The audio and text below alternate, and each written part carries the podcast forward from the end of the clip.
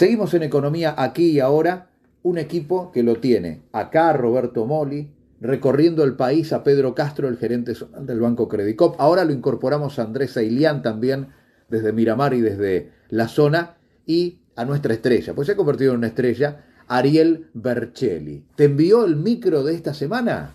Qué lujo, Pablo, contar con la presencia semanal de Ariel. Vamos con esta por la columna 18.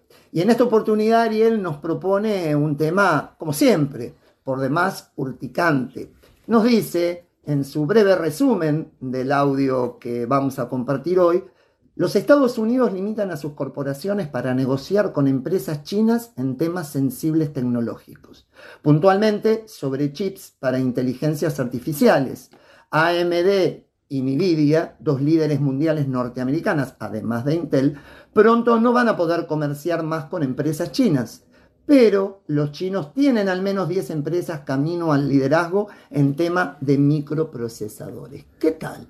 El conflicto en Taiwán tiene raíces, tronco y ramas económicas. Esto es lo que hoy se está jugando en el mundo.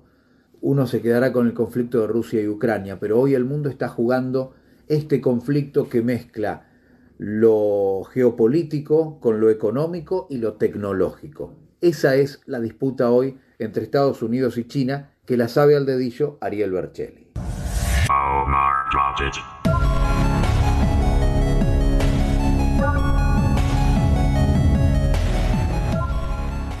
En medio de fuertes conflictos internos en los Estados Unidos, una nueva campaña electoral atravesada por el odio, las noticias falsas y las manipulaciones, la administración de Joe Biden sigue aumentando las tensiones externas con Rusia y China. Hace unos días, Estados Unidos amplió sus sanciones económicas con el objeto de prohibir que sus corporaciones exporten a China tecnologías y chips avanzados para inteligencias artificiales.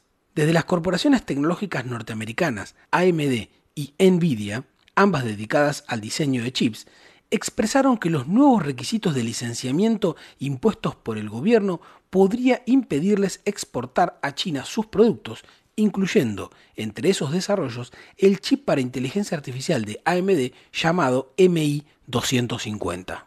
Las sanciones son, de hecho, la continuidad del bloqueo que la administración de Donald Trump inició contra Huawei en el 2019. Incluso a Nvidia y AMD podrían sumarse pronto empresas como la coreana Samsung o la taiwanesa TSMC. El objeto de las nuevas restricciones es ralentizar el desarrollo chino en inteligencias artificiales entre otros sobre aprendizajes de máquinas, procesamiento de lenguajes naturales, reconocimiento de imágenes o simulaciones para armas y ejercicios militares. Desde el Ministerio de Comercio de China, Xu Hueting expresó que Beijing se opone a las medidas norteamericanas que, además de violar los derechos de las empresas chinas, complejizan las cadenas de suministros globales.